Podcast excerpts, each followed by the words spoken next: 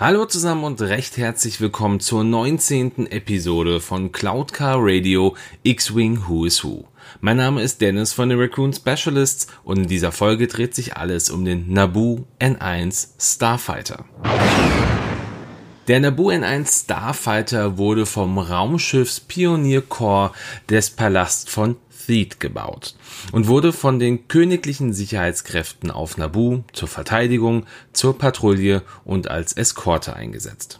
Das Schiff ist ein Ein-Mann-Jäger und hat Platz für einen Astromektroiden. Bei der Entwicklung wurde viel Wert auf die Verbindung zwischen Ästhetik und den technologischen Funktionen der Naboo gelegt. Die polierte Chromoberfläche an der Front des Schiffs sollte hierbei die Königlichkeit der Naboo darstellen und im bewusst starken Kontrast zur restlichen gelben Gesamtoberfläche stehen. Neben der Möglichkeit, einen Astromech zu nutzen, verfügte das Schiff auch über ein Autopilotensystem. Das lange Ende des Jägers diente als Stromlader und hat den Antriebsgenerator beinhaltet Dadurch, dass die Naboo diese Jäger meist nur auf Paraden eingesetzt haben, gab es nur wenig bekannte Kampfeinsätze. Der bekannteste ist natürlich der Angriff auf die Blockade der Handelsföderation während der Invasion von Naboo in Episode 1 Die dunkle Bedrohung. Auch während der Klonkriege sieht man das Schiff, während es von Padme Amidala geflogen wird und selbst Jahre nach den Klonkriegen sieht man in einer nachgereichten Szene im Film Die Rückkehr der Jedi-Ritter den N1 Starfighter während der Parade zur Feier des Falls des Imperiums. Den ersten Auftritt hatte das Schiff aber wie schon erwähnt in Episode 1 Die dunkle Bedrohung und einen besonderen Auftritt hatte das Schiff in der Comicreihe Imperium in Trümmern Part 3 hier fliegen Leia, Shara Bay und die Königin von Naboo, Soruna, diesen Jäger, um einen imperialen Satelliten zu zerstören, der das Klima von Naboo so verändern sollte, dass dieser Planet beinahe zerstört worden wäre. Und an dieser Stelle war es das auch schon zum Hintergrund des Jägers. Schauen wir uns nun die Piloten an und beginnen mit der Zofe von Naboo, dem Double der Königin. Die königlichen Zofen waren eine Gruppe von Frauen, die als Helferin der Königin von Nabu ausgewählt wurden. Sie unterstützten die Königin bei den alltäglichen Aufgaben und waren gleichzeitig auch die Leibwächterin, weshalb sie auch in Selbstverteidigung und Treffsicherheit ausgebildet waren und jederzeit eine kleine Plasterpistole mit sich führten. Die Ausbildung, die führte der Sicherheitschef der königlichen Garde, Captain Panaka durch. Ein wichtiger Aspekt, um eine Zofe zu werden, war, dass man der amtierenden Königin ähnlich sehen sollte, um bei Bedarf als Köder zu fungieren.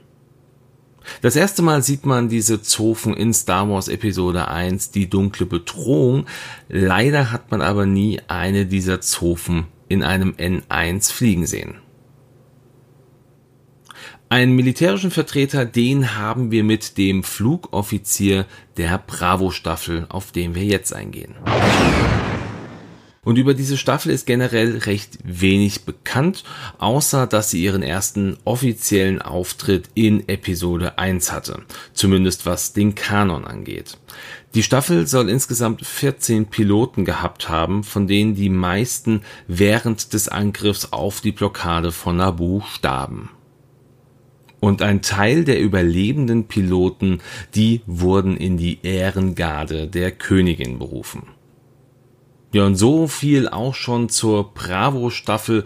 Kommen wir dann zu den limitierten Piloten und beginnen mit Bravo 5, Daini Elberger. Ja, und an dieser Stelle schon mal der Vermerk. Ich weiß natürlich nicht, ob ich die Namen der Piloten richtig ausspreche. In Cloud Car Radio haben der René und ich auch schon mal drüber gesprochen, dass ja, das eventuell französische Namen sein könnten.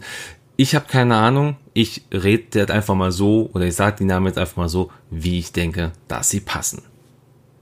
Und diese Pilotin, das war eine weibliche menschliche Nabu und gehörte während Episode 1 zur Bravo-Staffel der Königlichen Garde von Nabu.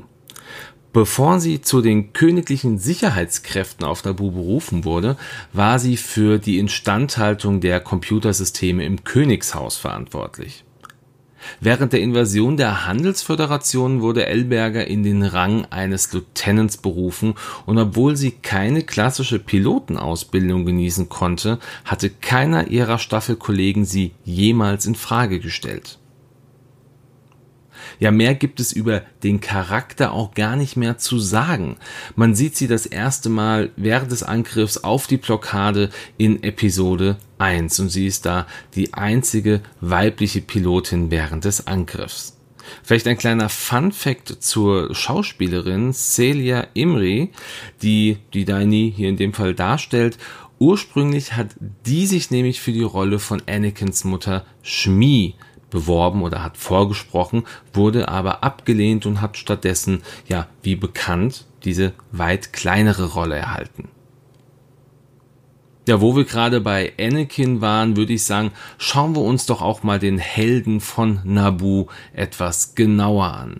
Und klar, kennt man jetzt seine Lebensgeschichte schon ganz gut und deshalb möchte ich mich auch hier nur auf ein paar kleine Eckdaten in seiner Kindheit reduzieren, weil das ja auch entsprechend zu diesem Piloten jetzt passt.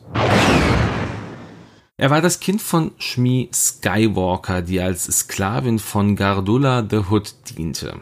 Und als Kind einer Sklavin wurde er entsprechend auch zum Sklaven. Als Anakin circa drei Jahre alt war, verlor Gardulla Anakin und Shmi bei einer Podracing-Wette an den Schrotthändler Watto. Und laut offiziellen Angaben zogen Anakin und Shmi erst dann nach Tatooine. Und schon sehr früh lernte Annie, wie er von seinen Freunden oder auch von seiner Mutter genannt wurde, wie er mit Speedern und Gleitern umgehen musste und war jetzt schon für sein Alter und für seine Spezies ein sehr, sehr guter Pilot. Auch seine technischen Fähigkeiten waren früh auf einem extrem hohen Level, so dass er sich aus den verschiedenen Schrottteilen von Wattos Schrottplatz einen eigenen Protokolldruiden baute, der seiner Mutter helfen sollte. Also wir reden hier natürlich von C3PO. Im Geheim baute er aber auch einen eigenen Podracer, um damit eines Tages ein Rennen zu gewinnen und sich und seine Mutter mit dem Preisgeld aus der Sklaverei freikaufen zu können. Ja, und dass dies anders kam, das haben wir ja in Episode 1 gesehen, wo wir Anakin Skywalker als kleinen Jungen auch das erste Mal sehen konnten. Zum Helden wurde er auch mehr durch Zufall, ne? oder vielleicht war es auch der Wille der Macht, der ihn im Cockpit des N1 Starfighters in dem Hangar von Naboo ja in Richtung der Blockade losfliegen ließ. Er wurde beschossen und flog in den Hangar eines Blockadeschiffs, wo er nach viel Tasten, Drücken und Schalter umlegen es dann doch schaffte, seinen beschädigten Jäger wieder zum Laufen zu bekommen und den Hauptreaktor zu zerstören und somit den Kampf für das Volk der Naboo entscheiden konnte. Von einem kleinen Jungen kommen wir jetzt zu einer jungen Frau, Padme Amidala, die aggressive Verhandlungsführerin. Padme, die mit bürgerlichem Namen Padme Naberi hieß, war eine menschliche Frau, die 46 Jahre vor der Schlacht von Yavin auf Naboo geboren wurde.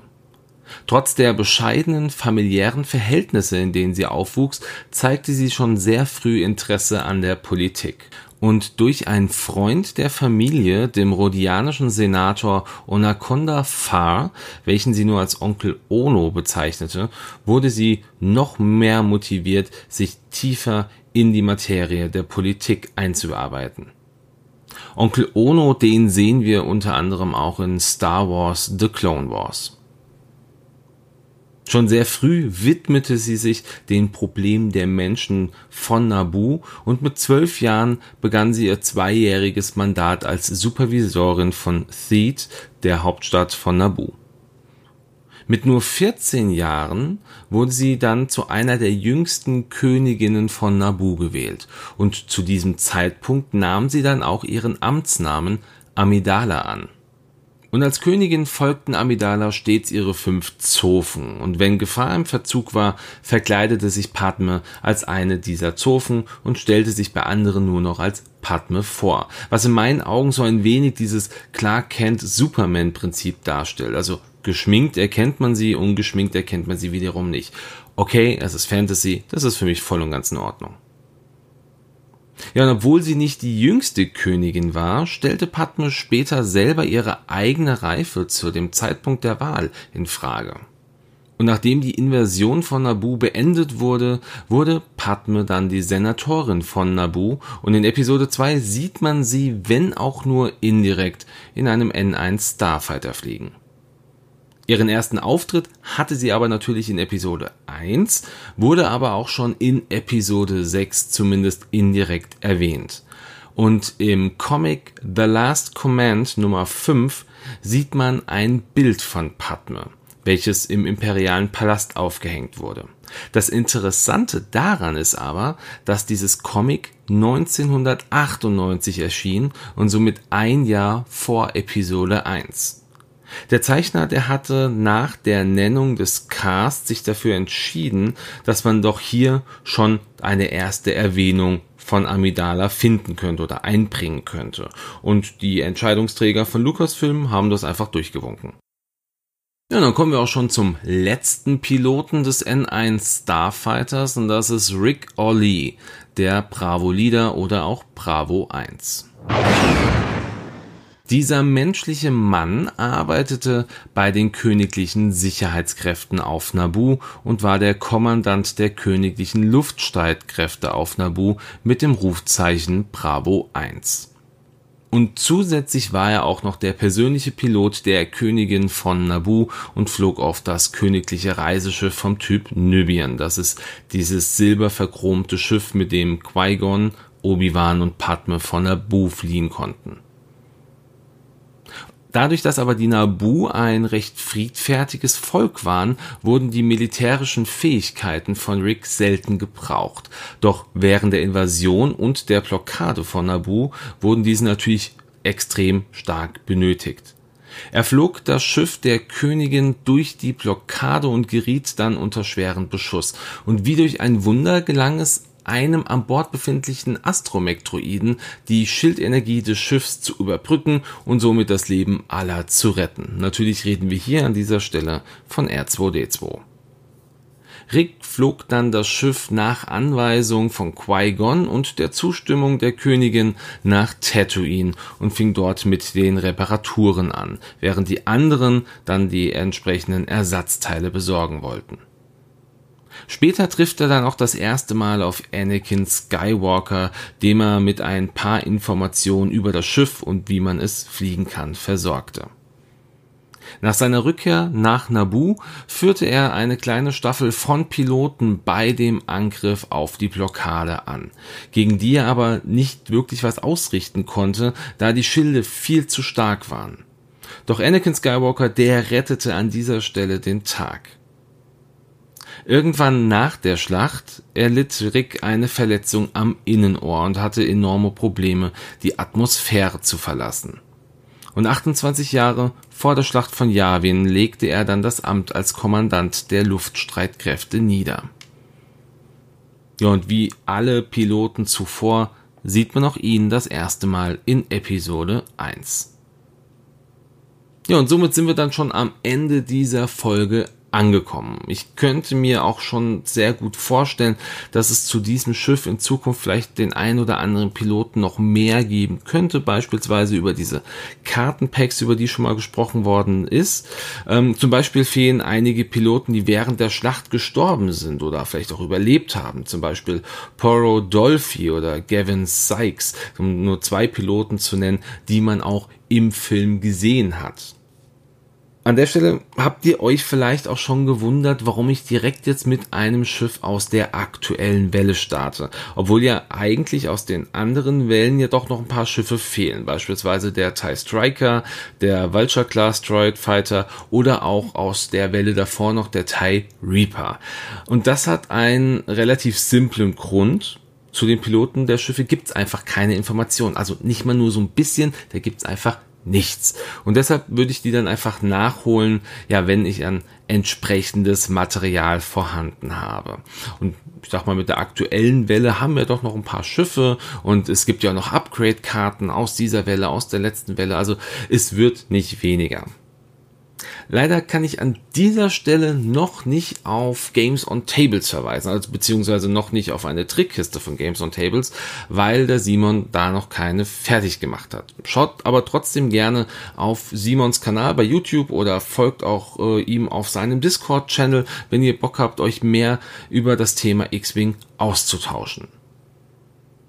Ja, und auch hier, wie immer, also nochmal wie immer, vielen Dank fürs Zuhören.